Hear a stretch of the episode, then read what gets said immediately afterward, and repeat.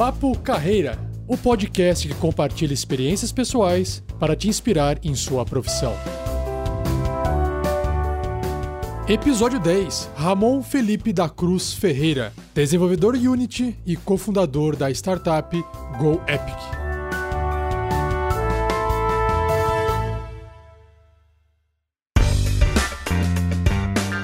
Pessoal, bom dia. Bom dia, Jason.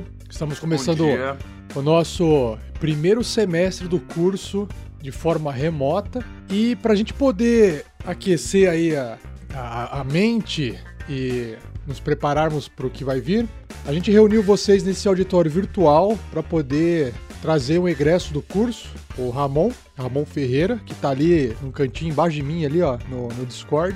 Ele foi convidado para poder contar um pouco para vocês a, a, experiência dele é, com o curso e o que ele vem fazendo hoje para que isso possa também servir de inspiração para vocês que estão no curso ainda. Alguns já estão né, na reta final, outros estão ainda um pouco mais no começo, mas é importante essa informação chegar quanto antes. É o tempo do Ramon, o tempo de trabalho dele lá que está sendo gasto, então vamos aproveitar e a experiência né, que, ele pode, que ele vai compartilhar com a gente.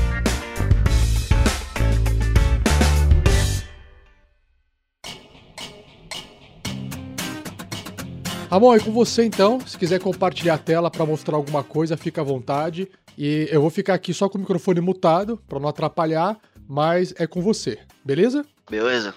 Maravilha. Então, tô aqui só de com a pipoca aqui com a cadeirinha. Abraço e vamos lá. Bom dia então, pessoal. Não sei. É, a primeira coisa que eu perguntar é que o Batsal falou se vocês eram alunos novos ou já estão na reta final do curso. Acho que então tá meio misturado, né?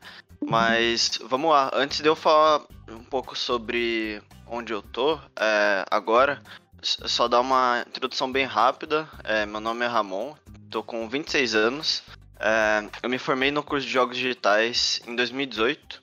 Eu sou desenvolvedor Unity e sou um dos é, fundadores da GoEpic, que é uma startup aqui de Curitiba que mexe com indústria 4.0, transformação digital.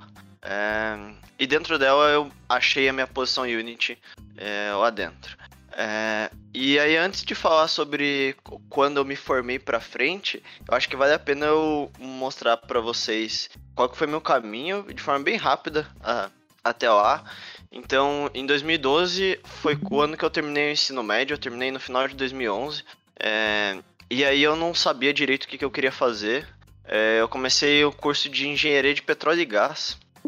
É, fiz seis meses e aí eu larguei o curso é, pra, pra começar a aprender a desenvolver jogos e acho que essa foi a decepção 1 um da, dos meus pais. É, eu já estava dentro do curso, estudando, e daí que eu percebi que não tinha nada a ver com o que eu queria. É, só que eu não tinha como. É, na época eu não tinha. Eu, eu tava morando em São Paulo, e eu não tinha como pagar nenhuma faculdade de, de jogos, enfim, lá. É, não tinha ainda nenhum curso em, em uma faculdade pública. Então, meio que eu não podia estudar o que eu queria ainda. É, então, eu tinha que estudar na internet ou coisas assim, né? Então, 2013 eu meio que fui trabalhar em qualquer coisa que pagasse minhas contas.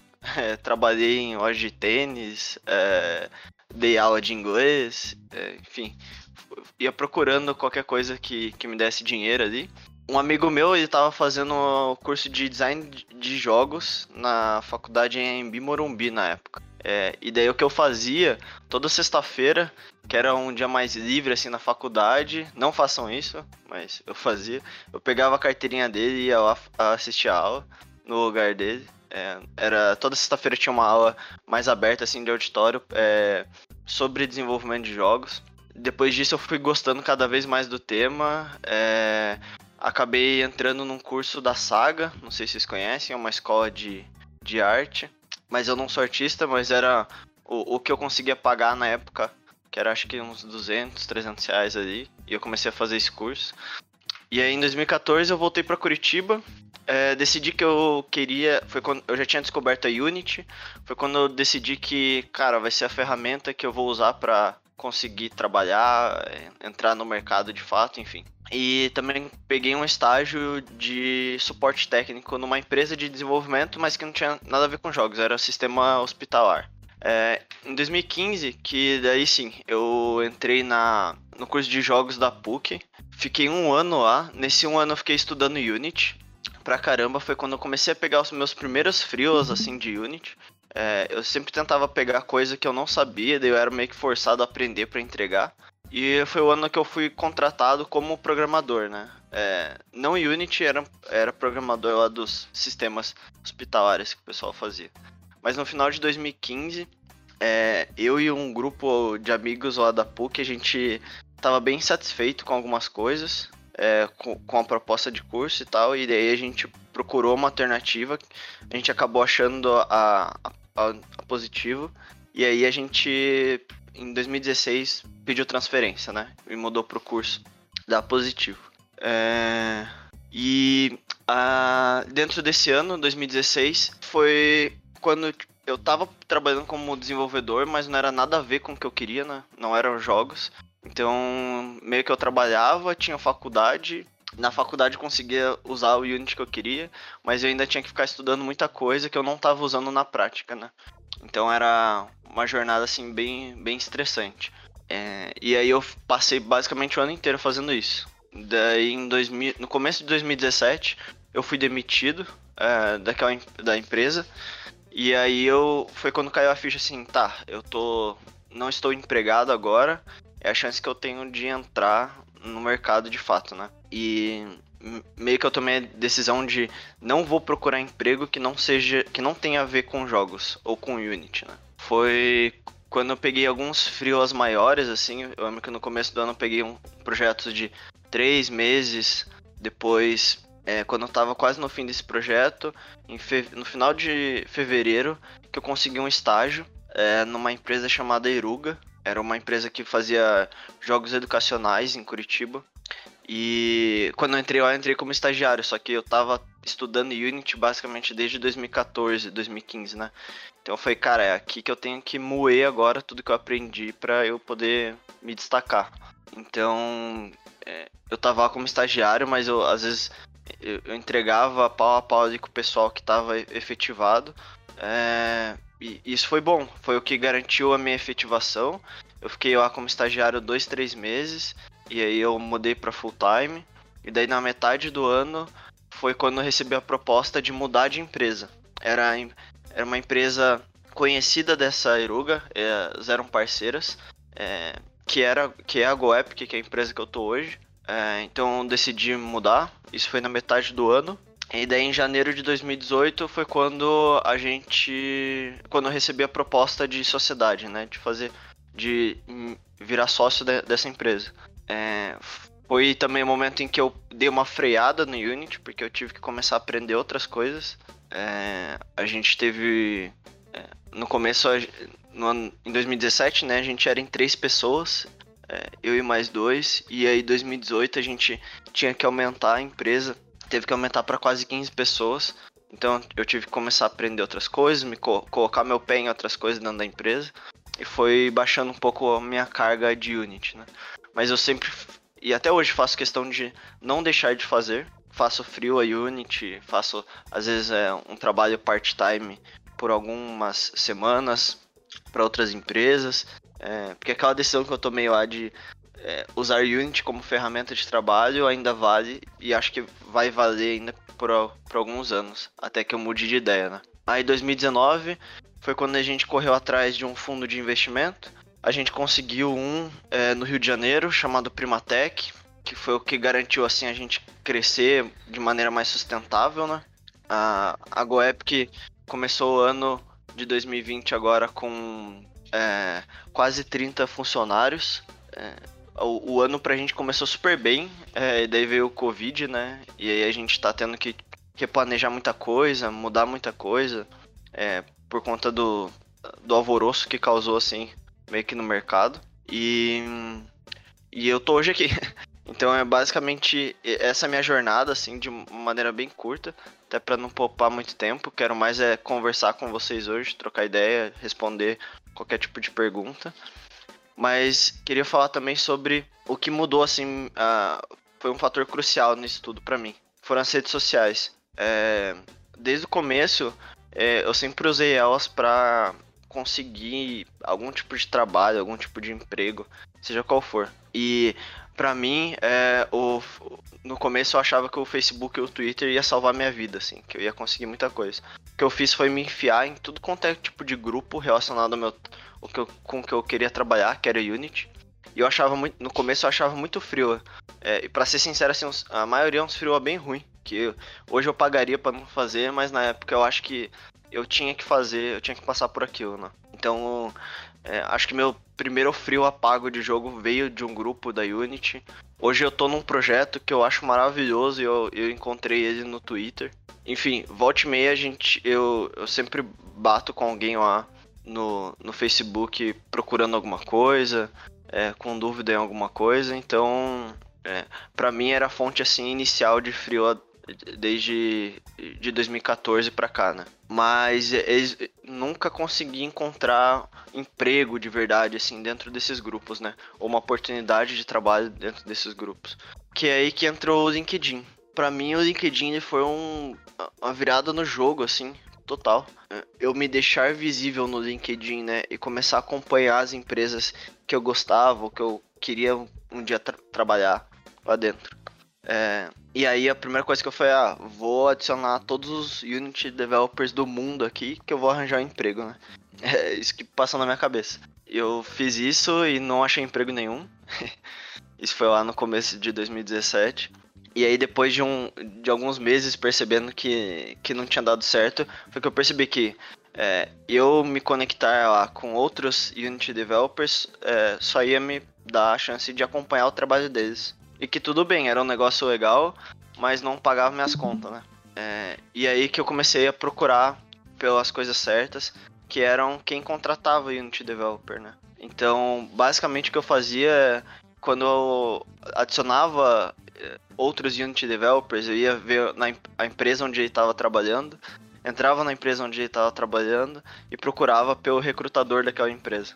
Depois de um tempo fazendo isso, é, foi que começou a surgir assim os frios de maneira é, orgânica, que eu diga que esses recrutadores começam a vir atrás de você para trocar uma ideia, para entender o que, que você quer, qual que é a tua intenção de trabalho, se é remoto, se não é, né? Então vale muito a pena. É, hoje ele tem um, tem um grupinho ali de 10 a 15 pessoas assim que postam é, frilas ou trabalhos Brasil e fora do Brasil, né, com frequência. Foi com eles que eu consegui bastante frila é, para fora do Brasil, que para mim foi muito importante. Então, putz, às vezes você não vai conseguir um freela com Sony, é muito difícil, sabe? Mas você vai conseguir um freela com uma empresa que, que tem um contrato Sony para produzir algum jogo. Isso é bem comum, assim. Então, volta e meia isso aparece, porque a Sony fecha um contrato lá para uma empresa terceira produzir alguma coisa para eles e essa terceira vai procurar alguém no mundo para executar. Normalmente vai ser frio é isso, é, não vai ser lá. Então tem várias empresas hoje só de outsourcing que ficam buscando desenvolvedores ou artistas assim para executar esses tipos de frio. Óbvio, é, não precisa nem falar que tem que ser em inglês, né? Não tem como fazer isso. Talvez esse caso da Sony, essa empresa que eu acabei pegando frio, ela era da Colômbia, podia ser em espanhol, não tinha problema nenhum. Mas eu sempre, eu não sei falar espanhol, né? Sempre utilizei o inglês. Aí, pra mim, o que mudou foi a vagas, vagas units, assim, no, no LinkedIn, que mudou totalmente a minha perspectiva. Isso, é, eu fiz essa pesquisa em 2017, mas essa pesquisa que eu tô mostrando para vocês é de hoje. Eu lembro que na época deu números bem menores. Daí hoje de manhã eu fui fazer essa pesquisa aqui e fiz questão de tirar um print, assim, para mostrar para vocês. Isso são as, va as vagas em aberto Unity no Brasil hoje. É, tem 68 posições, né? E daí, se, se você quiser ficar só dentro do Brasil, se você procurar só por vagas Unity remota no mundo, você tem 343. E se você quiser abrir mão do remoto e quiser, sei lá, mudar de lugar, mudar de país, enfim, é, isso vai para quase 20 mil vagas hoje abertas em Unity no mundo. É bem comum esse tipo de recrutador buscar pessoas fora do país Eu já troquei ideia com alguns deles e basicamente todas as perguntas, assim, é, todas elas, em algum momento vai cair na pergunta da. Tipo, é uma empresa da. A, última que conversei era do Reino Unido. Uma empresa do Reino Unido procurando Unity Developer.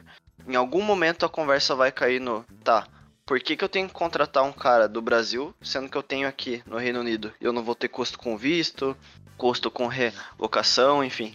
Isso pode ser uma pergunta meio chata de responder às vezes, porque você já começa numa posição de, putz, eu preciso entregar mais que os caras. E sim, você precisa entregar mais que os caras, senão eles contratavam de lá. Mas também tem uma questão muito boa que é que normalmente, se for uma empresa que está tentando crescer muito, ela não vai conseguir contratar todo mundo de lá.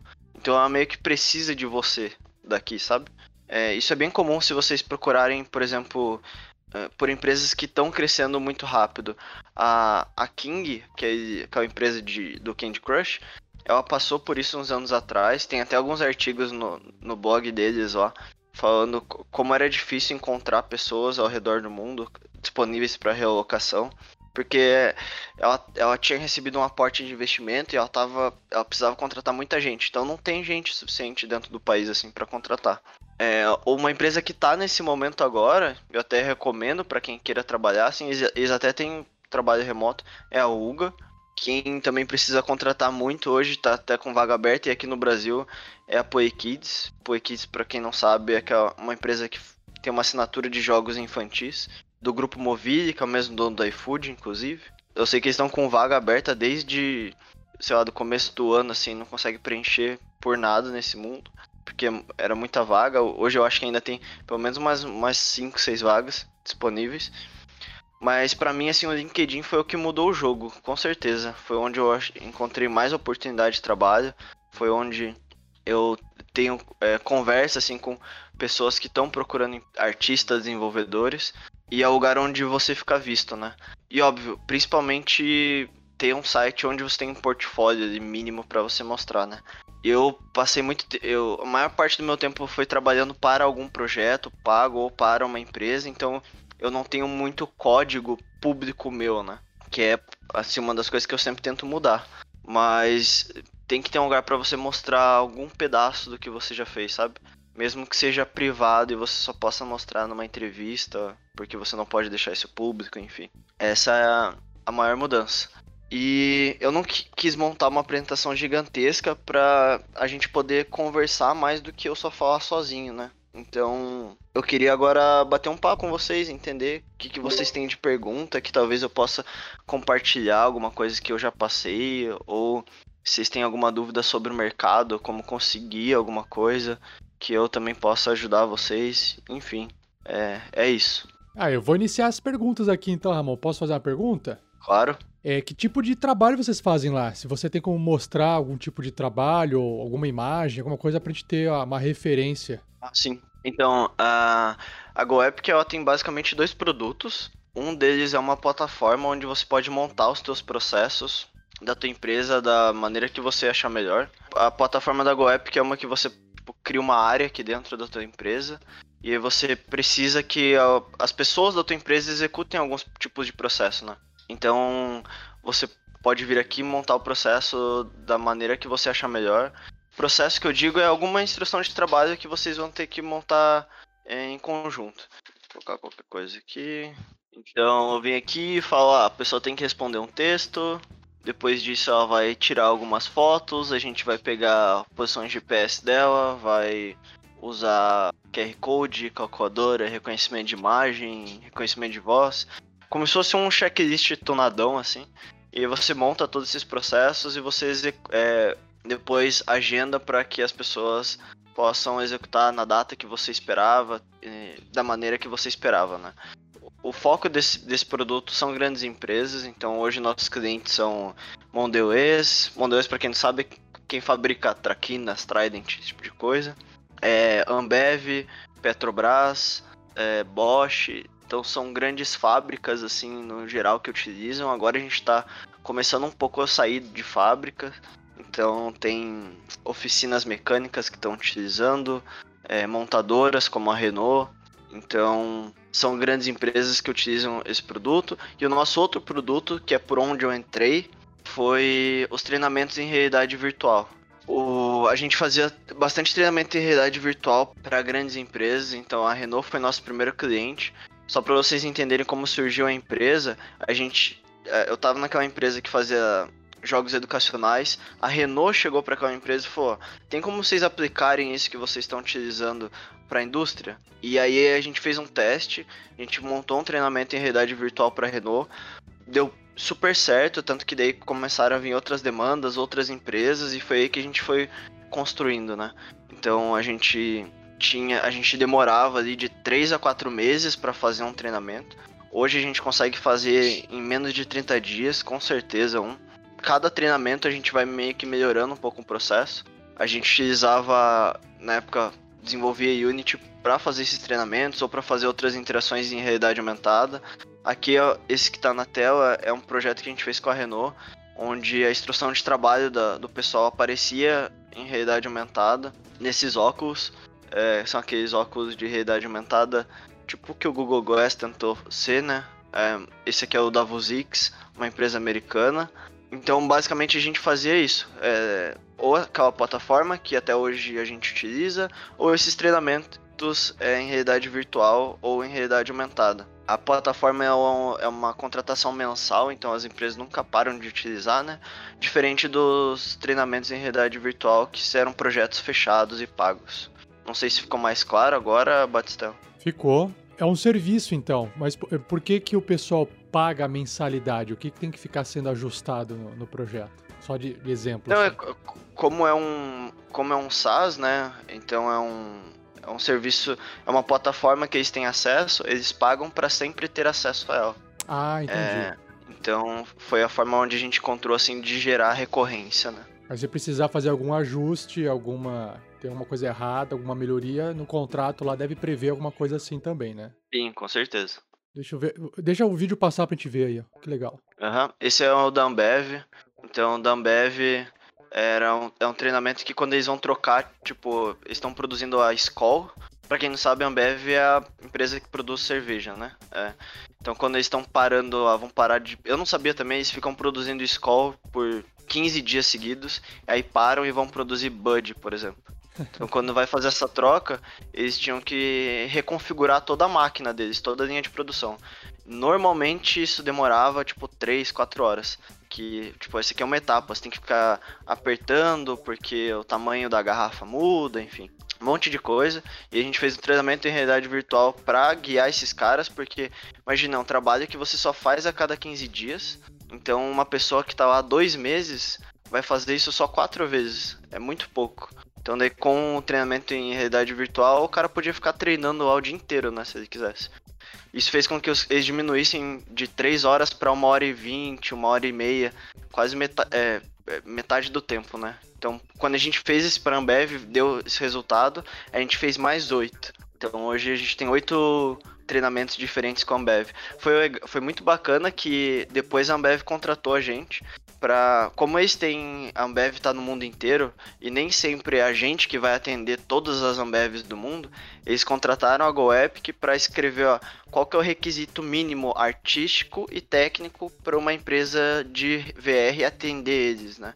Então foi bacana que a gente escreveu esse documento e aí hoje quando uma outra empresa, startup de realidade virtual vai fazer um treinamento para Ambev, eles têm que entrar em contato com a gente para meio que validar se está dentro do, do escopo técnico lá que foi é, escrito, né? Isso foi um tipo um ponto assim muito grande pra gente. Esse aqui é um outro da Steel. É, Steel faz máquina tipo de cortar grama, motosserra, essas coisas assim. Era um treinamento para fazer para ver se você estava usando as EPIs certas. Esse, se eu não me engano, é ainda da Ambev e esse último é um da DHL, que era um treinamento de picking e dropping de coisinha em armazéns. Que legal. O acesso, Ramon, a esses, por exemplo, que nem a, ali tinha parecia uma máquina, né? Onde ele estava apertando ali aqueles, uh, aquelas virando aquelas chaves. Tinha que ter uma uma visita técnica presencial para poder é, ter acesso a esse ambiente antes de ser construído virtualmente? Ou era tudo enviado sei lá, documento, é, planta é, blueprint, sei lá, para poder montar o 3D? Precisava do físico ou tudo virtualmente se resolvia? Não, a, a, alguma coisa a gente conseguia pegar. Eles mandavam bastante referência visual, vídeo. Vídeo normalmente era melhor do que imagem, porque você conseguia entender melhor ali como funcionava a máquina, né? Uhum. E aí quando a gente começava a produzir, antes de fazer a entrega final, a gente fazia uma visita para ter certeza que a gente não tinha saído nem um pouco assim da, do que era para ser de fato, e aí a gente concluía esse processo. Mas era uma coisa bem legal assim as visitas, porque a gente mandava os modeladores, né? Então a gente mandava muita gente assim para fábricas diferentes no, no Brasil. E agora com o isolamento está sendo feito como? Continua? É, foi um desafio bem grande, assim. A, a mudança é que a gente meio que manda um, um kit de, de referência, né? É um, aquela câmera 360 da Samsung, sabe? É, aqui é o que a gente usava para tirar referência, que é meio que pegava tudo de uma vez só. Então a gente manda isso para a fábrica para eles posicionarem é, a gente ensina eles a ligarem e gravarem um vídeo rápido ali, que é o suficiente pra gente depois é, produzir, né? Basicamente isso. Bacana. Assim, para você, você fez o curso de jogos e você tá fazendo treinamento corporativo que não, né, não é um jogo ali, né? Mas é. O, o, que, que você aproveita do, do curso para você trabalhar com isso hoje? Certo. Bem, acho que quando foge assim de entrete... jogo de entretenimento, é, fica um pouco mais séria a conversa, né? quando vocês ouvirem falar de Serious Game, tá aí, é um exemplo. Ainda é dentro do mercado de jogos, só que como o professor falou, é um jogo sério, né? Não é, não é por entretenimento.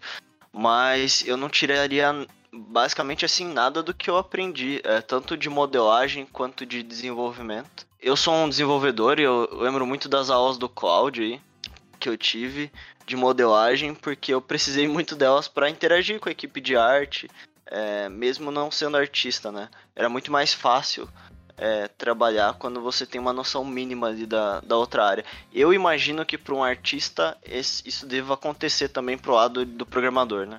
Tentar entender um pouco o lado dele para trabalhar deve facilitar. A gente teve bons egressos assim do, do curso dentro do, da empresa. Eu acho que pro, pro pessoal de VR assim que a gente contratou, mais da metade veio da positivo, com certeza. Que legal. Principalmente porque eu puxava né, essas pessoas, eram pessoas que eu tinha contato. Você, Bastel e o, o Jason devem conhecer o Hazimi também. Sim. Ele foi uma das primeiras pessoas que eu puxei para dentro da empresa e tá com a gente até hoje. Depois disso, a gente teve até um caso bem interessante assim pra gente, que foi em 2018. A gente precisava contratar dois programadores e dois modeladores. Dois programadores Unity e dois modeladores, né? A gente putz, é, preparou a vaga, fez o anúncio, anúncio pago, assim, pra gente tentar chegar ao máximo de pessoal possível. A gente deixou claro que não precisava ser de Curitiba, podia ser qualquer lugar do país. E a gente recebeu 12 currículos. é, para as duas vagas, assim. Meio que meia meia. Daí a gente falou, cara, não é possível. Só uma turma da Positivo deve ter uns 30, umas 30 cabeças lá dentro. Como que só chega 12 currículos? E aí, tipo, depois que a gente percebeu que a galera realmente, ela não tava dentro do LinkedIn, não tava dentro de grupo de, do Facebook, assim. E aí a gente tinha que garimpar contato por contato, sabe? Nossa. É... Vocês tiveram que ir atrás, então, porque ninguém chegou. pois é. é. E aí a gente meio que foi garimpando essas pessoas. Que depois a gente até fez assim, é tipo, o que que, o que que falta, né? Será que é tipo, beleza, esse é um trabalho que vai ter que ser comum, a gente vai ter que garimpar? Ou tem alguma coisa que o pessoal possa fazer para receber essas vagas de uma maneira melhor e tal, né? Foi quando a gente também decidiu no site, ó, abrir parte de carreira, deixar o pessoal assinar lá e receber sempre que tiver alguma vaga, alguma coisa assim. Porque pra gente foi meio que um sufoco na época. Foi quando a gente recebeu os oito treinamentos da Ambev, assim, que a gente precisava entregar muita coisa em pouco tempo. A gente fazia um treinamento a cada uns 40 dias na época. Eles tinham oito para fazer e, a gente, e eles falaram, ah, em três meses entrega tudo, né? A gente meio que falou assim, ó, em três meses não vai rolar. E, e foi uma das grandes lições, assim, que progresso é melhor do que nada, sabe? Quando eles viram o progresso, eles falaram, não, tudo bem, vamos aumentar aqui de três meses, o projeto foi um ano e pouco quase para entregar tudo. Então. Progresso você diz é porque é, vocês mostraram uma parte do andamento do projeto e os caras ficaram assim: nossa, que legal, a coisa tá avançando, então vamos dar mais tempo para eles terminarem isso que tá ficando legal. Mais ou menos isso. Isso, exatamente. Acho que olhando assim para todos os projetos, uh, o progresso é sempre mais importante do que a entrega final, com certeza. E Ramon, estágio, tem, tem estagiário? Vocês costumam trabalhar com estagiários ou, ou, ainda não? Sim, eu acho que a gente nunca teve um estagiário ruim. É, isso é muito bom, assim. Tanto na Eruga quanto a GoEpic. A gente brinca que os estagiários são os, normalmente os, os melhores pessoas que a gente trouxe para a equipe, né? Eu era estagiário e acabei virando sócio da empresa. É, mas eu entrei como estagiário, então outros estagiários assim, tem um cara hoje na equipe, o nome dele é Gustavo, ele também era da, da Positivo. O cara é tipo um, uma mina de ouro assim de shader. É, cara, é sensacional o que o Pia faz. Ele entrou como estagiário. É, esse foi um dos que a gente teve que garimpar pra achar. Então, a gente sempre quando tem alguma coisa, a gente sempre pensa, putz, será que nós será que isso podia ser uma vaga de estágio? Porque assim, a, o estágio tem a questão de não ter a cobrança, né, por entrega. Esse que é, é o que é, muda é, bastante. Ele não é responsável pela parte final, né? Ele tem que fazer parte do processo, né? Isso, de maneira nenhuma ele pode ser responsável pelo que ele entrega. É óbvio que se ele for, é muito mais. Se, a, se, se o perfil dele for, né, é, é, é, muito diferente. Mas é, tipo assim, de entrega final, ele nunca vai ser responsável, né? Sempre vai ter que ter alguém da empresa orientando aquela pessoa ou se responsabilizando pelas decisões que aquela pessoa tomar ali dentro. Que bacana. Vou ficar um pouco quieto aqui, que senão eu não paro. O pessoal, pessoal fez umas perguntas ali. Vamos ver, é... lá. Tem uma pergunta lá. Vai lá, pode ler, Ramon. Do Eduardo, né? O que você acha sobre o mercado de jogos no Brasil? Cara, todo ano, quando eu vejo essa pergunta, eu meio que sempre dou a mesma resposta, que é tá melhor do que o ano passado. Com certeza. é... Quando eu comecei lá em 2014, não tinha nada com nada, assim. Meus primeiros frios eram uns caras meio doidos no Facebook, com, sei lá, com dinheiro para quer fazer um jogo, sabe? É, e eu falo, tá bom, se quer gastar dinheiro, eu quero fazer um jogo, então vamos fazer. Acho que nenhum frio que eu fiz assim em 2014, 2015 vingou. Mas para mim foi bom, porque eu recebi o dinheiro e, e, trabalhei na área, né? Eu acho que tem muita empresa. Hoje a gente tem um mercado com muita empresa bacana, estruturada e tal, que não é aquelas empresas de um tiro. Ah, vou tentar aqui alguma coisa, ver se dá certo, né? Então a gente tem empresas putz, realmente sólidas assim no mercado que estão mandando bem.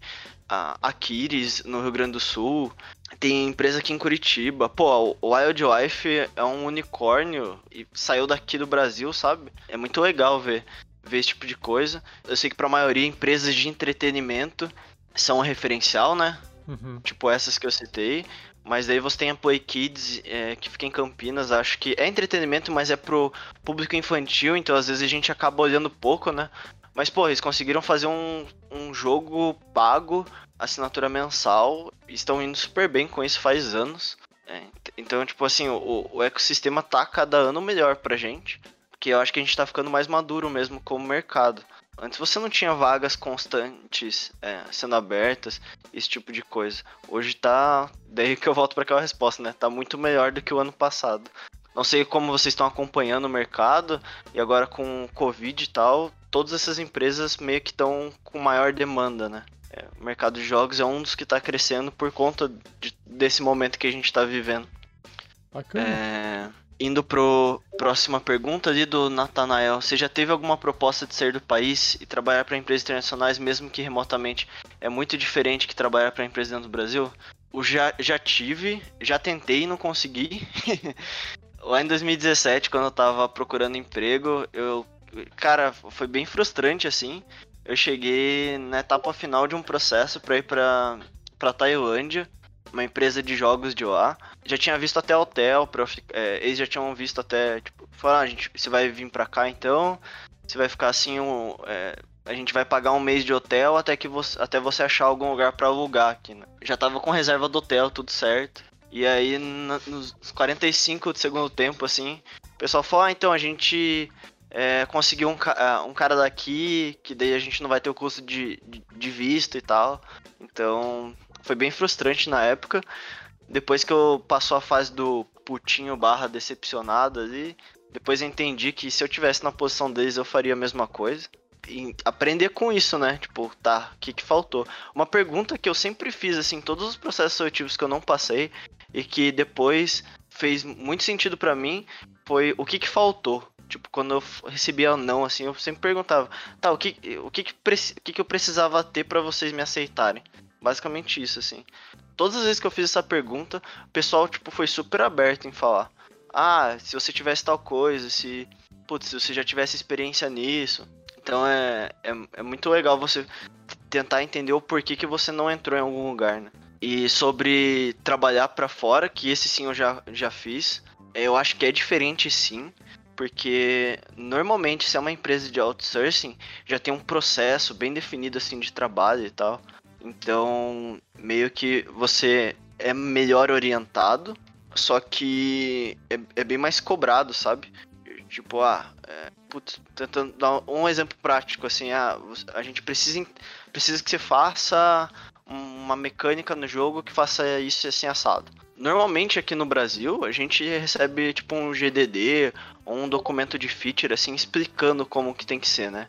Quando eu fiz isso para fora, vinha um documento técnico bem fodido, assim, tipo, ah, é, o tipo de entrada vai ser. Que no meu caso era desenvolvimento, né? Mas era tipo, ah, você precisa desenvolver tal mecânica, espere sempre o, o cenário de Big O Notation ON, era um, a, a, profundidade técnica assim era bem grande. Tinha muita coisa que eu recebia, eu tinha que estudar para entender tá, o que que é isso daí, né? Que tipo de entrada é essa que vocês estão falando e tal. E daí eu lembro que a primeira empresa que eu fiz isso era isso, eu ia lá e procurava pra, tipo, não pagar o mico de não saber, sabe? É, e a maior cagada que eu, que eu fiz, com certeza, é, depois, tipo, quando eu entendi que era melhor eu ser transparente com os caras e falarem, ah, não tô entendendo, me explica melhor isso daí. Mudavam todas as conversas, assim. Tipo, o pessoal sempre falava, ah, então tá, vamos te explicar. Ah, isso aqui a gente quer dizer isso e tal. Então, sei lá percebi que dá muito trabalho você não ser transparente com as pessoas fazendo isso. Olha só. É. Ah, de, putz, eu ia ler, mas, sei lá, o nome da pessoa é um olho. É a pergunta do olho. Pergunta do olho. É, você acha viável sair da faculdade e já tentar fazer alguma coisa independente? Eu diria que se você quer fazer alguma coisa independente, faça enquanto está na faculdade, cara. Não precisa esperar, não. Eu acho que, seja o que for que você vá fazer, a primeira vez que você for fazer vai ser ruim, vai ser uma bosta, assim. Então, erra mais cedo, sabe? Não espera terminar a faculdade, não. Tentaria fazer antes de acabar a faculdade, porque meio que depois da faculdade tem essa obrigação moral, né, de fazer alguma coisa e, e dar certo. Mas a real é que faz alguma coisa para dar errado agora. Eu não esperaria, não. Bacana. Olha, tem uma pergunta de uma pessoa diferente aí. é, você acha que saber trabalhar remotamente, mesmo depois do isolamento físico, vai continuar sendo uma habilidade importante para trabalhar. Vai, cara. Eu sendo sincero assim, eu já tinha feito frio para fora, já tinha feito projeto de, é, sei lá, um mês de trabalho assim para fora ou remoto, né? E falava, não, tá de boa, eu sei trabalhar remoto, é melhor que presencial. E agora, quando a gente teve que trabalhar remoto, foi uma luta, assim. Eu demorei, tipo, quase dois meses para engrenar no remoto. Não, não conseguia manter uma rotina, acordava um dia às 7 da manhã, no outro 11 da manhã. Era meio doideira, assim. Eu não conseguia separar quando era trabalho. E daí, tipo, eu, eu sempre tô metido em vários projetos, né? Daí agora eu tava num projeto, eu não sabia separar meu tempo entre a empresa e esse projeto que eu tô. Foi bem complicado. Depois, de, no final, assim, do segundo mês ali, que eu entendi que eu tinha que manter uma rotina, que eu consegui separar as coisas. Então, para mim, sof... doeu, assim, aprender isso. Com certeza vai ser. Tem muita empresa que não vai voltar 100%, né? A gente é uma empresa, a GoApp, que é a, a gente decidiu matar o escritório. É, no começo, logo depois de um mês assim de quarentena, a gente falou assim, ó, não vamos, não vamos manter o escritório, vamos ser full remoto daqui para frente. E a gente pretende ter um escritório ano que vem, só pra coworking, para quem quiser ir lá fazer alguma reunião, mas sei lá, com garantia de internet, né, esse tipo de coisa. E a gente viu muita empresa fazendo a mesma coisa assim no mercado. Então, com certeza vai ser uma habilidade que tem, tem um valor bem grande. Já que você citou essa parte do físico, Ramon, só para complementar a pergunta que eu fiz ali, é, acho que, se eu não me engano, a empresa ela tem que ter um endereço físico, justamente para poder receber carta de intimação do Estado, né? As buchas. Eu acho que é para isso que serve, na verdade. Mas, é, então, é, vocês fecharam o escritório físico, mas você, vocês devem manter um endereço físico. Como, como, é que ficou essa questão? Putz, eu não sei qual é o nome do buro... o nome da burocracia lá, mas é, uhum. a gente teve que pagar um, um novo registro de, de endereço, né? Ah, que tá. tá. no endereço de um dos. Ah, tá no endereço de uma. De uma da casa dos sócios. Entendi. É, só pra gente poder receber essas coisas, né? Uhum. Não, não, é, não só pepino do governo, assim, mas a gente usa o serviço da Google Cloud, o Google Cloud exige um endereço também, sim, tem uns sim. outros... Não, eu falei brincando, Coisas claro. que, que exigem. Não, a, mas a maioria é, é sempre bucha, assim. É, é, Cobrança, é pra onde né? vai os, os pepinos. Conta é, pra pagar. Mas é, é legal que isso meio que provoca, sabe? É, tipo, a gente já viu proposta de Way para mudar algumas coisas assim de trabalho por conta do negócio remoto.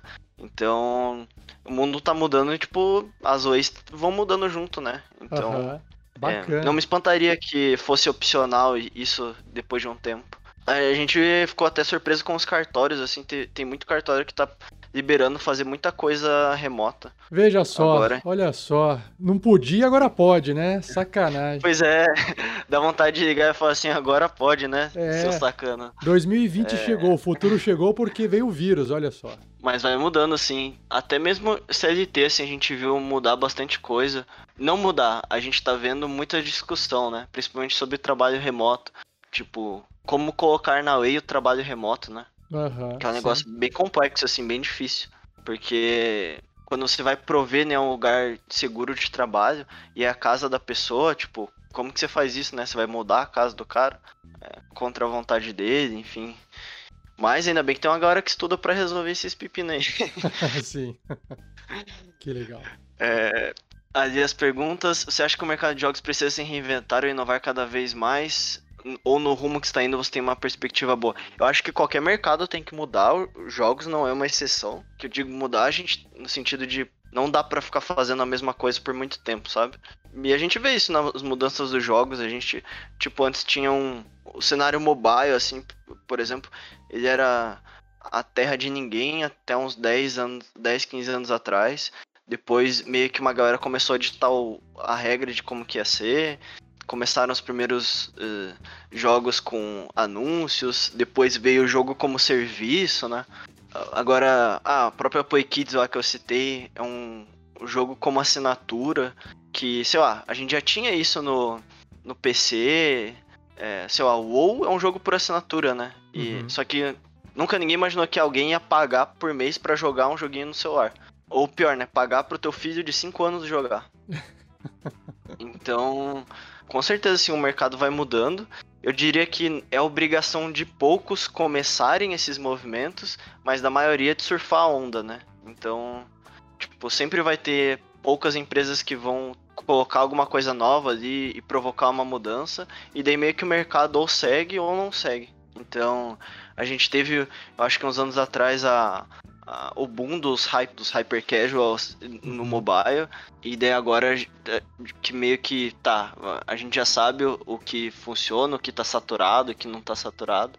Tanto que agora você vê bem mais jogos tipo hyper casual, mas que, que você realmente passa. Não é mais hyper casual, né? Tipo, você senta para jogar e fica ali 40 minutos jogando. Então, eu acho que tá mudando bastante o mercado, assim. Eu lembro de uma empresa chamada TFG. Se eu não me engano, a Wild Life comprou essa empresa. Que era uma empresa que tinha um jogo de, de sniper.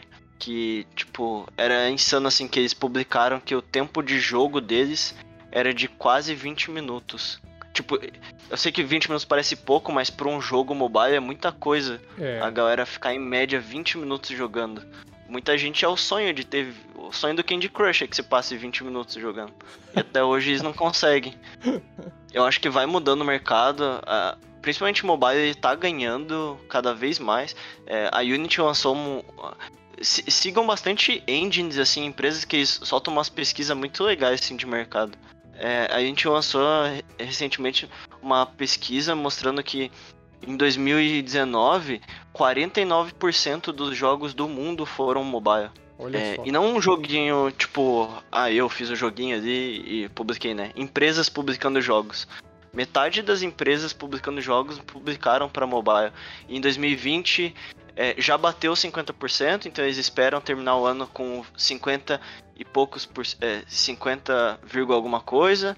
E a expectativa deles é que até 2022 isso seja 52%. Então é um mercado que está crescendo insano assim. E o faturamento tá, tipo, os caras fabricam dinheiro, né? É, é, é muito grande. É, a diferença. E o louco é que, por exemplo, Supercell, vocês devem conhecer, né? Uhum, do, empresa. Quest, do Clash Royale uhum. e tal. Que era tipo meio que um, um pote de ouro, né? É engraçado que todo ano eles estão faturando cada vez menos agora. Que tipo, mostra de novo, ó, não dá pra você ficar fazendo a mesma coisa muito tempo. Você tem que mudar alguma coisa no teu modelo, né? Então, todo ano eles faturam lá, estão perdendo de 10 a 20% de faturamento. Então é bem, bem legal ver isso. Uh, Luke 0300. Quais são os países mais indicados para trabalhar no ramo de, dos jogos digitais? Putz, eu não sei porque eu não trabalhei para muitos países, né? Posso dizer assim que o que eu tive de contato é que a Europa é bem difícil. Eu nunca consegui frio com a Europa. A Europa sempre foi processo seletivo para ir para lá. Todas as vezes, assim. Já participei de processo seletivo para Irlanda, para Reino Unido, para Alemanha, nunca foi frio ou part-time, sempre foi relocação para lá, sempre. Agora, América Latina foi sempre frio. tipo, fiz frio já para essa empresa da Colômbia que atendia a Sony, teve uma outra na Argentina e sempre foi frio, sempre. É, talvez seja uma cultura de aprender a se virar nos 30, então o que der para fazer a gente faz por aqui. E lá, talvez, não sei, estou imaginando, estou fazendo aqui uma hipótese, pessoal vive num mundo mais. tem uma distribuição de renda maior, então eles são talvez até mais conservadores e. Não, a gente só trabalha presencialmente. Vai saber se não é uma questão cultural por causa da economia, enfim, né? Não dá para saber também. É, e, e, e, todos eles sempre deram, tipo, suporte total, assim, pra relocação. Ó, a gente traz você, se é casado, a gente traz tua esposa. O que, que ela faz? Ela faz faculdade, ela trabalha. Olha é, só. Sempre. É, sempre quando eu falo assim de relocação, sempre foi muito sério, assim, e, e preocupados em todos os aspectos. É, tem a parte boa aí também, né? Legal. P posso ir para a próxima pergunta aqui? Aham. Uhum. Eduardo Stelli Jr. Fez algum projeto independente onde você, onde apenas você ou uma empresa, equipe trabalharam? Sim, é, já tentei fazer isso é, por iniciativa minha. E aí, como eu sempre fui o cara de desenvolvimento e, tipo, principalmente de projeto, assim, eu não era muito apegado com a ideia, então sempre quando eu tinha alguma ideia, eu meio que cagava pra ela. eu não dava muito valor pra ideia, porque para mim o que importava era a execução. Quando eu aprendi isso, e que foi bem tarde, foi tipo esse ano, é... foi quando eu falei assim, tá, não vou fazer uma ideia minha, preciso achar alguém que esteja muito vidrado em alguma coisa assim, pra eu ir com esse cara, sabe? É, no começo do ano eu, eu consegui achar um, uma parceria legal. A gente começou em fevereiro. A gente ainda tá desenvolvendo. Tá tirando nosso bolso para desenvolver, né? Então agora eu sou aquele cara doidão do Facebook, pagando pra alguém fazer o negócio.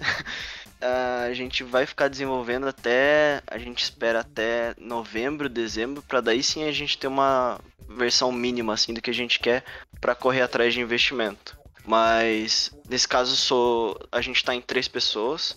É bem, eu diria assim, é que para mim que tô dentro de uma empresa com quase 30 pessoas, quando é nós três fica muito simples a, a coordenação assim, sabe?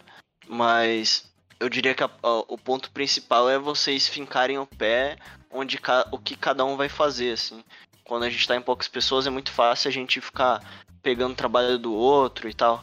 E pelo menos para mim isso é bem bem chato assim, é, no sentido de que para mim gera ineficiência. É, tipo, ah, tá, isso aqui, eu sou responsável por isso e isso aqui. Deixa comigo, não importa o que aconteça, eu vou fazer isso.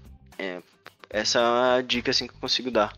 Beleza. Luke 0300. Como atualmente muitos empregos estão mudando por causa do Coronguinha, você acha que no futuro o mercado de jogos vai mudar drasticamente? Eu acho que a maior bomba aí que o mercado de jogos vai ter é que quando começo de junho ali, um monte de empresas de jogos publicou, ah, a gente tá crescendo o número de usuários, número de tempo em jogo e tal.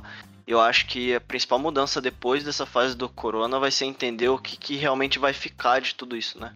Uhum. Se vai, tipo, ter um churn. Churn, pra caso alguém não saiba, é quando o usuário para de usar o teu produto, né? No caso, para de jogar o teu jogo.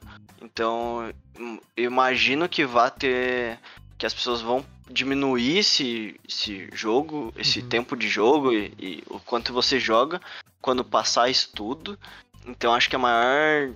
Pro mercado de jogos, assim, o maior desafio vai ser, tá, vocês estão crescendo, estão contratando um monte de gente, como uhum. que vai uhum. ser ano que vem, sabe? Sim. Ano que vem, final do ano que vem, assim. Uhum. É, eu acho que vai ficar uma parte, mas muitos né, vão acabar saindo mesmo. Faz parte. É. Prosa pergunta do Pigor. Na sua opinião, vale mais a pena se especializar em apenas um aspecto de game dev ou ser um indie dev malucão que aprende de tudo um pouco? Eu acho que assim, o, o que eu fiz foi me focar como Unity developer e eu aprendi o mínimo das outras áreas para poder interagir com elas, sabe? Foi o que foi o, o caminho que eu achei. Eu ver, eu tenho contato com pessoas que fazem de tudo um pouco assim, e os caras são.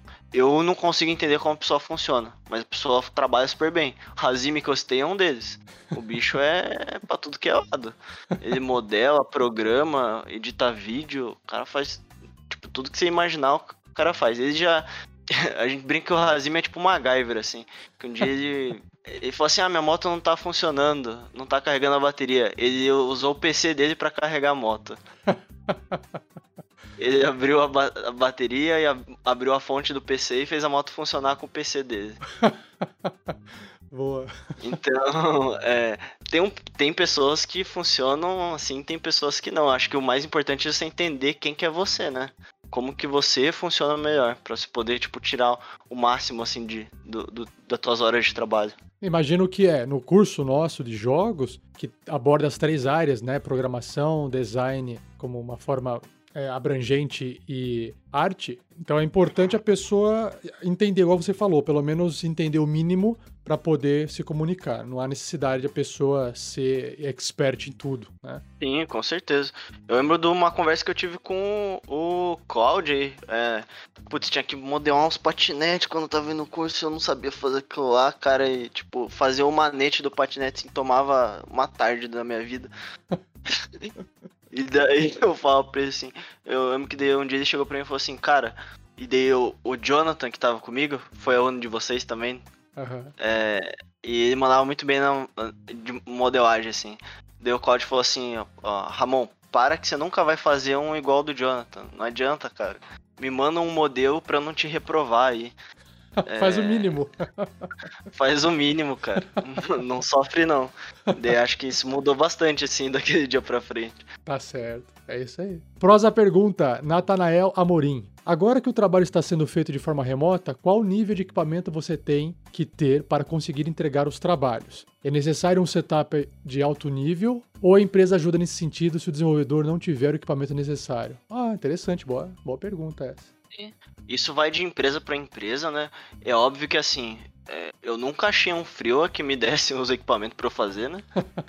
Mas quando você é contratado, eu acho que a grande maioria das empresas deve fornecer algum tipo de equipamento. Ou pelo menos entender se você precisa ou não, né? Às vezes você não precisa de um equipamento completo, às vezes só precisa, tipo, sei lá, você precisa mudar alguma coisa no teu PC, ou você precisa de um monitor melhor, alguma coisa assim, né? Então, o que a gente faz, a gente fornece o, o setup inteiro lá na GoEpic. Por exemplo, a gente sabe que tem empresas que às vezes não podem fornecer isso, principalmente empresa que está começando, ela não, não tem como comprar todos esses PCs. Né? Hoje a gente fornece setup porque a gente teve que comprar muito PC ao longo desses três anos e meio e a gente tem esses setups, né? Se a gente não tivesse, provavelmente a gente ia tentar entender ah, o que, que falta, falta uma placa de vídeo, falta o que para o teu setup ficar completo, né? Mas é, principalmente a mesa de trabalho, é, o local mesmo, assim, onde vai trabalhar, era uma preocupação que a gente teve quando mudou para remoto. Então foi uma das coisas assim que a gente não vendeu do, do escritório. A gente manteve todas as cadeiras, todas as mesas, uhum. para justamente entregar isso para as pessoas, né, que fossem trabalhar. É, eu imagino eu que são duas situações. Quem veio de uma situação presencial e passou pelo isolamento físico, a pandemia, e tá, né, nesse momento agora de isolamento, é uma situação. A pessoa estava lá, de repente, trabalhando num Mac ou num servidor e agora tem que fazer um trabalho remoto. Geralmente, ou ele leva o equipamento da empresa para casa, né, se for o caso, ou a empresa realmente, nesse momento, tem que fornecer um equipamento que pode custar, às vezes, 60 mil reais, né? E aí realmente tem que fornecer. Mas, de modo geral, acho que eu quero complementar aqui a resposta do. a pergunta do Natanael e a resposta do Ramon, é que o custo do equipamento, dependendo do equipamento, ele não é muito alto perto do que você vai receber de valor. E também, às vezes, a empresa hoje, no modelo de de contratação, né? Às vezes você não é um funcionário, às vezes você é um prestador de serviço. Então você abre uma empresa, você vira um PJ, você presta serviço. E aí, para você poder prestar o serviço, você se equipa. E, e, vamos combinar, vamos supor que você fecha um contrato que vai te dar uns 5 mil reais por mês por um, por um ano de trabalho. E você precisa melhorar seus equipamentos. Meu, pega 5 mil reais ali, ou pega 2.500 e financia em 2, 3 meses, troca o seu equipamento porque isso vai permitir que você faça aquele trabalho com velocidade, entregue as coisas certinhas e depois você já está equipado para poder pegar um outro freela fazer outro trabalho. Então eu acho que não fica esperando a empresa te dar as coisas. Eu lembro que eu dei aula numa escolinha de inglês na época do, do mestrado, há muito tempo atrás, que eles não tinham nada. Eles não tinham notebook, não tinham projetor, era só quadro branco na sala. E eu falei, gente, eu quero fazer uma aula aqui diferente, com mídias, eu quero colocar vídeo, quero colocar eu só tinha uma apostila e tinha que falar na frente da sala. Eu falei, meu, a gente tá em 2010 já, como é que eu vou só ficar falando na frente? Né? Já, já tinha YouTube, já tinha jogos digitais. E aí, o que, que eu fiz? Eu não fiquei esperando a empresa comprar, eu fiz um combinado. Falei assim: ah, vamos fazer o seguinte: eu compro o notebook. Vocês me pagam o notebook, mas eu compro, com meu dinheiro, eu corro o risco, eu fiz isso, tá? Não tô falando que alguém tem que fazer isso. E aí a empresa falou: beleza, então eles me pagavam a parcela do que eu paguei e o notebook era deles. Mas eu fiz isso porque eu queria ter o equipamento. Eu era a única pessoa a usar o equipamento na, na escola, pra vocês terem uma noção. Mas o equipamento, depois que eles terminaram de me pagar, passou a ser deles. Mas eu, eu usava. E o projetor, eu tinha um projetor na época. Eu levava o projetor de bicicleta, podia cair, quebrar o projetor e perder lá, sei lá quanto custava o projetor na época, 5 mil reais. E levava pendurado no ombro. Então eu acho que aí vai um pouco da vontade que você tem de fazer as coisas darem certo. Eu, eu não esperaria a, a, empresa tomar uma, uma posição para te equipar. Se você está afim de trabalhar, cara, vai lá e trabalha. Ah, a empresa não é um bom lugar porque ela não me equipa. Comece a procurar outro lugar para trabalhar. Acho que é você que vai controlar, nesse caso, a, a, o caminho que você quer seguir para a sua profissão. Não, não fique esperando, não. Essa é a minha opinião. Certo. É, próxima pergunta, Ramon, posso mandar? Vitor Kaminski, você é, acha que vale a pena começar desenvolvimento de jogos mais simples, usando né, RPG Maker, Construct, por exemplo? Ou acha mais válido começar publicando jogos com a ferramenta que quer desenvolver? Unity, Unreal, CryEngine? Bem, ouvindo a pergunta, assim, se eu vi que você quer desenvolver com as outras ferramentas, eu iria direto na que você quer, por mais que eu acho que a diferença é de complexidade, né? Uhum, é, mas eu iria na que você quer. Hoje o que a gente costuma dizer bastante sim é que dá trabalho fazer qualquer coisa, né? Então vamos fazer o, o que você quer logo, porque você vai ter trabalho igual, assim. é, até porque depois, beleza, se isso vinga, você vai ter um trabalho talvez de tirar daquela engine, porque não é a que você quer, né? Sim. Então, acho que sempre quando a gente fala de engine, a, a melhor engine do mundo é aquela que você sabe usar. então, é, se, se é que você quer aprender, se é que você quer testar alguma coisa, eu iria na, na logo que você quer utilizar. Salvo, né, tipo, eu não sei como que tá a CryEngine hoje, mas, sei lá, é, sei lá, o custo de uso dela é 10 mil dólares. Daí acho que vale repensar, né? E fazer numa uma, uma gratuita, alguma coisa assim, para você não ter esse custo aí só para você testar alguma coisa ou para você começar alguma coisa, né? Eu acho que eu também entendi de outro jeito a, a pergunta do Vitor. E eu vou complementar aqui a resposta. É, Vitor, é o seguinte: no caso do Ramon, ele queria ser desenvolvedor de Unity. Então, para ele a ferramenta fazia bastante diferença. Por exemplo, você pode acabar sendo. Eu quero me focar em game design. Então você vai usar o Construct porque você quer mostrar o seu potencial em fazer um level, por exemplo. Essa habilidade ela não vai ficar restrita à ferramenta, porque é uma habilidade diferente. Então, se você consegue fazer no Construct um level bem feito e a ferramenta te dá vazão para você montar aquilo e mostrar a sua capacidade, aí a ferramenta nesse caso não faz diferença. Agora, se você quer, assim como o Ramon, se transformar no usuário da ferramenta e aquela ferramenta para você faz diferença, aí realmente já afunde a cabeça na ferramenta. Próxima pergunta aqui, o Luke0300 voltou. Ó. Uma coisa que eu não entendi é se o Ramon vai ser o professor de localização e produção, porque essa aula tá me parecendo ser desconteúdo. tá gostando, então? Essa, é, essa, eu acho que eu tive localização e produção com, com o Jason na Positivo. Ou foi com o... O Leonardo. Não, provavelmente ah, foi com o Moroni. Moroni, isso, foi com o Moroni. Hum. Foi, cara, uma das melhores aulas que eu tive do, do curso inteiro, assim. Foi muito bom. Legal. O Vitor Kaminski volta aqui, ó. Já trabalhou com algum tipo de financiamento coletivo, Kickstarter, por exemplo? Tem um projeto pessoal que estou desenvolvendo, mas estou tirando do próprio bolso para financiar. Bem-vindo ao clube, Vitor. Acha que vale a pena? Preciso ter algum protótipo pronto para apresentar antes de pedir o financiamento ou não? Uh, eu diria que a resposta meio que para tudo é que você vai ter que dar um pouco antes de pedir. Então, sim, você tem que por mais que você não gaste dinheiro, você vai gastar teu tempo ali antes de conseguir alguma coisa para financiamento. E às vezes o teu tempo pode ser mais caro do que se você desse o dinheiro, né? É, às vezes você gastar ali 6, 7 horas por dia sai mais caro do que você às vezes pagar um frio a curto para fazer isso, coisas assim. Então acho que sim, esse é o caminho meio que para tudo. Sobre o financiamento coletivo, eu tentei fazer uma vez, é, no final de 2018 foi uma experiência assim horrível para mim, porque eu acho que a, a grande diferença de, do financiamento coletivo é o quanto você consegue alcançar de pessoas. E eu não consegui, eu não tinha esse engajamento, ninguém sabia do projeto, é, mesmo que isso fosse pago, talvez não não vingaria assim. Então eu diria que vale muito a pena se você já tem, por exemplo, se, se é um projeto que você já está fazendo, já tem alguém olhando esse projeto, já tem alguém sabendo que ele existe, né? É, são perguntas assim que valem a pena você perguntar antes de abrir um financiamento coletivo. Tem alguém pedindo por esse, por esse projeto? Então, tipo, se você já está divulgando ele, tem alguém que está acompanhando e que está perguntando como que tá, quando que se tem mais novidade, enfim. Porque sem isso é, é bem complicado. Meio que o, qualquer Kickstarter ele tem aquela regra dos 40%, né? Tem gente que muda a primeira a, o tempo, mas é, se em um mês, se em uma semana, se em um dia você não consegue os 40% que você se propôs a, a juntar, provavelmente o teu jogo, uh, o teu projeto ali não vai não vai dar certo, né? Você não vai bater a tua meta.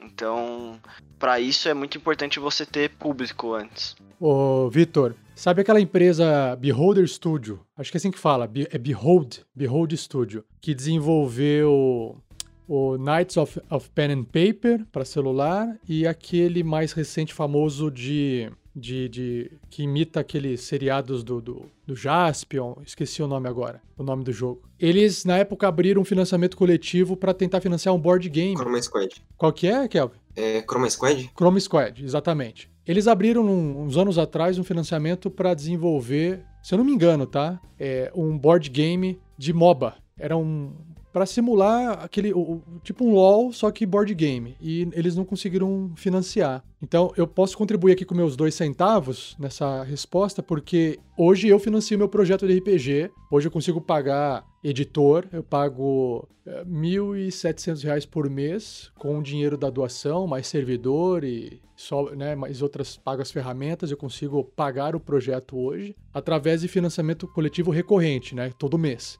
E mas como o Ramon citou, eu não comecei com gente financiando, eu comecei primeiro fazendo e tirando do bolso. Conforme eu fui fazendo e tirando do bolso, chegou um momento, mais ou menos um ano depois, é, um ano, é, um ano. O pessoal chegou e falou assim, cara, é, eu queria financiar o seu projeto. Por que, que você não abre um financiamento? A gente está disposto a doar. E quando eu abri, oito pessoas começaram doando no primeiro mês. Era equivalente a 80 reais. E esses 80 reais eu consegui pagar o servidor no primeiro mês. Então é exatamente o que o Ramon falou. Eu acho que primeiro você tem que criar comunidade, mas para você criar comunidade, você tem que estar tá entregando alguma coisa para alguém. Então no começo não tem muito jeito. Você vai ter que começar, sim, financiando, financiando do seu próprio bolso. Hoje eu consigo arrecadar, é variável, né? Com, a, com o isolamento caiu a arrecadação, mas está em torno de 3 mil reais por mês a gente arrecada. Então, com esses 3 mil reais, varia entre, tá variando entre 2 a 3 mil. Depende muito das doações online também, ao vivo.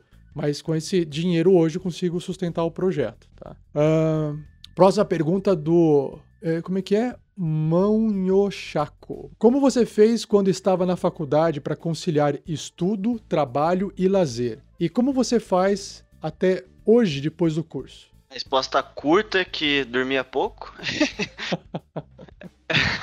Era basicamente isso. É, eu acho que a época da faculdade foi a época que eu menos dormi na minha vida, assim. Teve alguns dias que eu fui virado mesmo. Tipo, chega, eu, che, eu fazia de noite, não sei como agora com EAD, como que tá essa questão de horário e o curso, né? Uhum. Mas eu, a minha turma era da noite, então eu chegava em casa ali umas 11 horas, eu ia dormir umas 3, 4 da manhã, porque eu chegava em casa e começava a fazer as coisas que eu queria fazer, né? Então, daí quando eu tava estagiando era sossegado, porque eu tinha que estar no estágio de manhã, meio-dia. É, de manhã, né? Porque eu acordava, daí era 10, 11 horas da manhã. É, daí quando ficou full time, aí complicou mais, porque eu tinha que estar lá às, às 9. Então, minha regra, quando passou das 5 da manhã eu ia direto, quando se fosse 4 da manhã eu ainda arriscava dormir. Com o risco é... de não é. acordar, né? é, o risco de não acordar. Não, não tem como você acordar atrasado se você não dormir, né? Uhum. é, mas não é sustentável, né? Tipo, tanto que eu falava, ah, beleza, é só o tempo da faculdade que eu vou fazer isso aí. Nossa. E claro, eu só fazia isso porque eu queria fazer a faculdade, trabalhar e fazer outras coisas, né? Uhum. Outros projetos, estudar outras coisas. Se eu só não quisesse fazer aquilo, eu acho que era bem razoável, assim, de você conciliar trabalho e, e faculdade.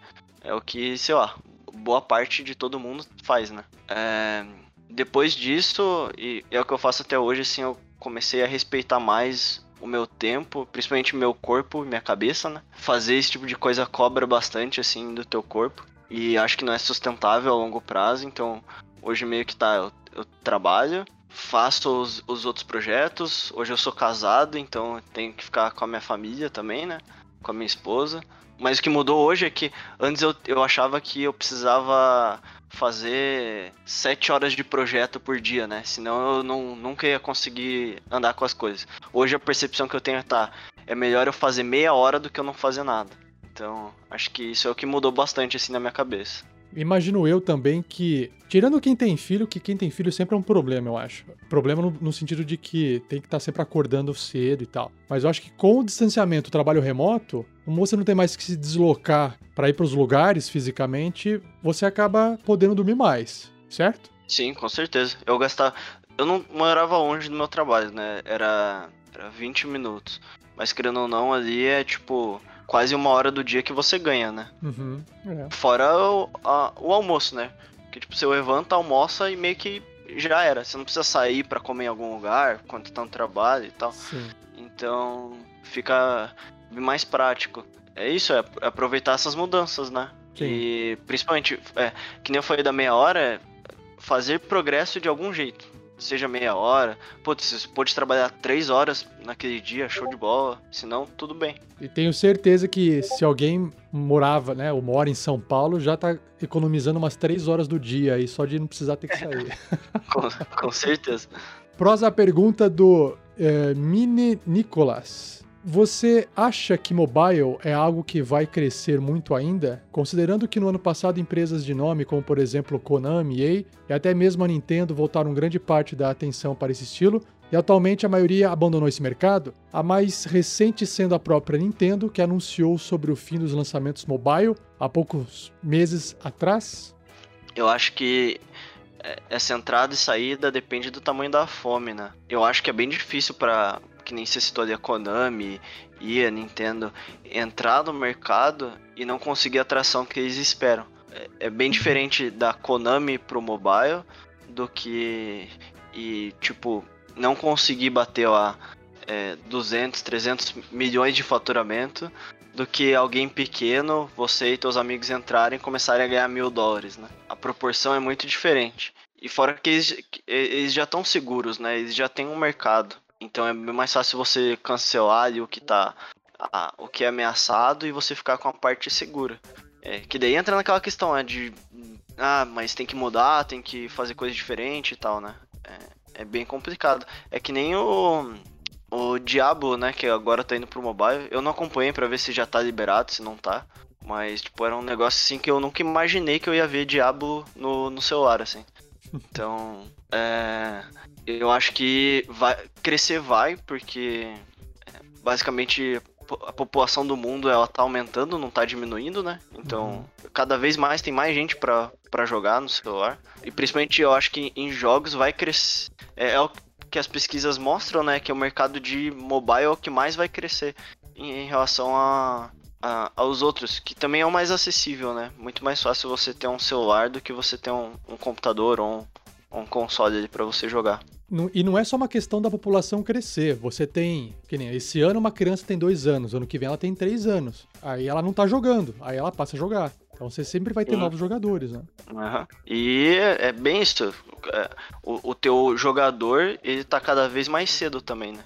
Tá é. cada vez mais jovem. Então tem pessoas gastando dentro do, do celular ali com cada vez menos idade. Próxima pergunta. O Luke 0300 voltou. O curso de Jogos Digitais, comparado aos outros como Medicina e Direito, é um curso novo e pouco concorrido. O que deve ser feito para ele ser mais concorrido? Por estatísticas, empregos como os dos médicos e advogados vão ser os primeiros a desaparecer por causa das novas tecnologias. Logo, as indústrias de entretenimento terão que se desenvolver cada vez mais. E as desenvolvedoras de jogos estão dentro delas. Qual é a sua opinião sobre isso, Ramon? De entretenimento terão que se desenvolver cada vez mais. É, eu acho que entra naquilo de. Vai, é, tudo que é concorrido é mais difícil de você se destacar, né? E, mas que tudo bem você não se destacar. Eu acho que é. Acho que a primeira quebra, assim, é.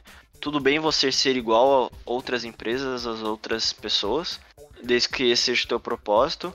Mas é, eu acho que vai mudar a forma como a gente joga, a forma como a gente interage com, com o jogo.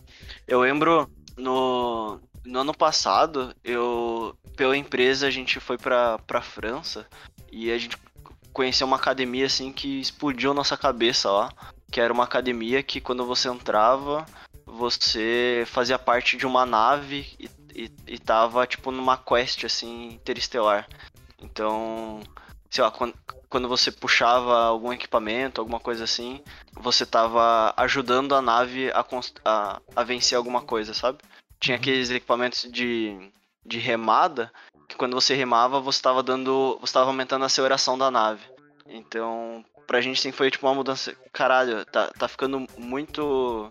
A, a interação tá muito grande assim com o produto, com o serviço, né?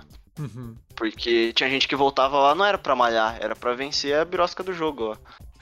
É, então, é, era, foi muito legal ver esse tipo de coisa. E eu acho que jogos é a mesma coisa, a gente, tipo, sempre, sempre vai ter os. Se você abrir os jogos hoje que, que você tem no celular, eu acho que é muito difícil. Aquele jogo pode morrer, mas vai ter outro jogo igual aquele que vai sobreviver. Por N outros motivos, mas sempre vai ter os mesmos jogos durante muito tempo. É, a questão é se. É, o, que, que vai ser criado. O que, que vai ser criado de diferente, né? De interação, de. de até de, de métrica, assim. Eu acho que essas empresas que têm muito dinheiro já. É, que podem gastar tempo fazendo isso, tipo King, Wildlife, Uga, que são empresas que têm muito dinheiro por trás já, que já estão conseguindo faturar muito bem. Uhum. Cara, o, a, a, ciência por trás ali de gatilho emocional, de tudo é muito grande. Eles conseguem, tipo, mapear quando que você vai querer jogar, quando que você vai querer receber uma recompensa e tal. E acho que esse foi o game changer, assim, dos mobiles de, das últimas décadas, né? Entender que a gente pode controlar a mente de quem tá jogando, praticamente.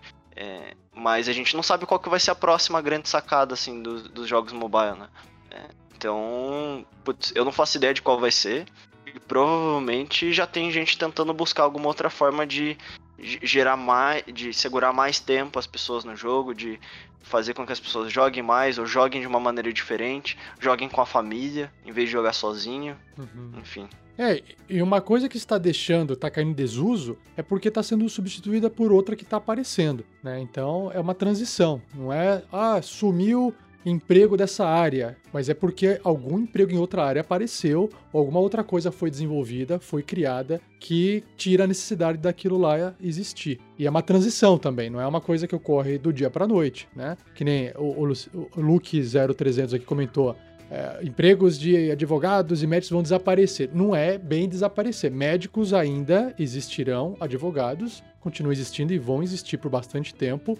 Só que todo o trabalho que a máquina pode fazer, que são trabalhos repetitivos, trabalhos lógicos, esses trabalhos realmente, com o tempo, você não precisa mais que o humano faça. A máquina vai fazer tudo. Mas é uma transição. Então as coisas vão se mudando com o tempo, a gente tem que estar atento a isso, né? Onde que você quer estar posicionado? Você quer fazer trabalho de máquina, trabalho repetitivo, você quer fazer um trabalho intelectual que a máquina não tem condições de fazer? E aí é nesse local que você vai se encaixar. Resolver problema, né? O tipo do problema que está resolvendo, a máquina, às vezes, ou pelo menos por enquanto, não consegue resolver. Mas com o avanço da tecnologia, cada vez mais e mais, as máquinas vão sendo treinadas para conseguir resolver alguns problemas. Mas, por enquanto, a gente precisa de gente para poder auxiliar e criar essas máquinas, né?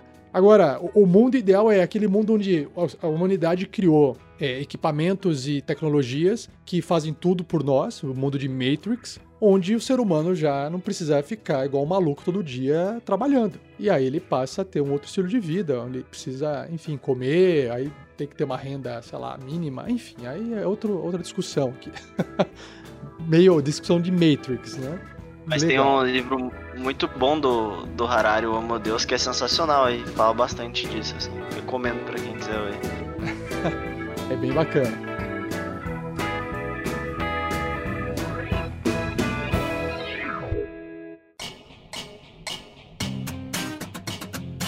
Amor, muito bom. Ba bacana. É, então, acho que para você é, fechar o papo de hoje, é, deixe seus contatos para a galera, deixe um recado final que você quiser aí. Agora, esse fechamento com você. Primeiro, agradecer o, o Batistel, o Jason, foram dois professores assim referência durante todo o curso. Eu acho que os professores que eu tive mais contato durante o curso foram vocês dois e o Cláudio e o Moroni é, também.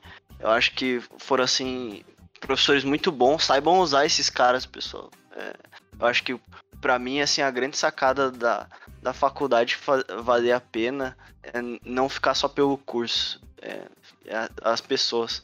Suga, suga a vida desses caras aí, pelo amor de Deus. É. Isso aí, também para isso. Eu acho que isso que vai fazer a diferença, assim, entre você depois dizer que valeu a pena ou não valeu, assim, se você conseguir perguntar as coisas certas na hora certa, tentar tirar conteúdo desses caras, né? O, o curso, querendo ou não, você, você consegue fazer outro curso, você consegue pegar é, conteúdo na internet e tal, mas a percepção, assim, das pessoas, não tem como você achar um outro Batistella online, não tem como você achar um outro Jason online que vai te responder do jeito que eles iriam responder. Então, para mim é isso que vale a pena. É, como foi alguma das perguntas, não esperem a faculdade terminar para começar alguma coisa. Por mais que, ah, não, vai, não, vou ter, não vou poder ficar o dia inteiro nisso, beleza, fica o tempo que você puder. Vou deixar meus contatos aqui também para quem quiser é, falar comigo. Pode me mandar e-mail, me chamar no, no celular, não tem problema. Meu e-mail é ramon_felipe.com. Opa, de, Podem... deixa, deixa o chato aqui. Eu aprendi uns dias atrás que é, underline é o traço que fica embaixo da palavra. O que fica sem ter uma palavra em cima é, é underscore. Eu falei errado oh, a vida inteira, cara. Caralho. Eu e aí, eu falei, depois que então você aprende, anos. cara, você não consegue reproduzir o erro. Aí eu vou corrigindo Muito todo bem. mundo agora. Isso aí. Underscore. Obrigado pela underscore. correção. Underscore. Uhum, que é. underline é sublinhado. É. Ramon underscore Felipe, arroba é, me mandem qualquer coisa, me, adicionem. Acho que é, a rede social assim que eu fico o dia inteiro é o LinkedIn. Então quem quiser me adicionar ó, lá, pode adicionar pra gente conversar, é, trocar ideia sobre qualquer tipo de projeto e tal. É, eu sempre tô tentando fazer algumas coisas diferentes. E acho que é isso, Batistella. É, obrigado de novo pela, pela chance aqui de conversar. Eu acho que qualquer pessoa é, é sempre muito importante a gente dar o, o give back, né? Uhum. É, a gente compartilhar. Tem muita gente que acha que contribuir é você pagando ou ajudando na prática, e às vezes só você trocar uma ideia e compartilhar, isso já ajuda bastante. Show. Então, fica aqui os meus 50 centavos. Porra, mais hoje. do que isso, hein? Mais do que 50 centavos. E... Com certeza mais do que isso. Show! Obrigado então mais uma vez, Amon. Brigadão mesmo. Abraço. Até a próxima. Espero que dê tudo certo na sua empresa, que você cresça cada vez mais e se contrate toda a galera aí. Deixa aí. E faça um LinkedIn, pelo amor de Deus, galera. Fica a dica aí, pessoal. Tá. Faça um LinkedIn. Maravilha. É isso aí, Valeu, galera. Obrigado. Abração, Valeu, cara. Bom Obrigadão, trabalho aí pra você. Falou. Falou. Show de bola.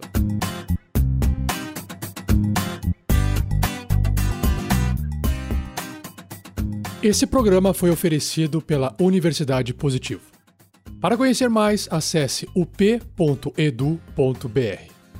E se você quiser enviar um comentário ou feedback sobre o programa, basta escrever para rafael.luiz.up.edu.br.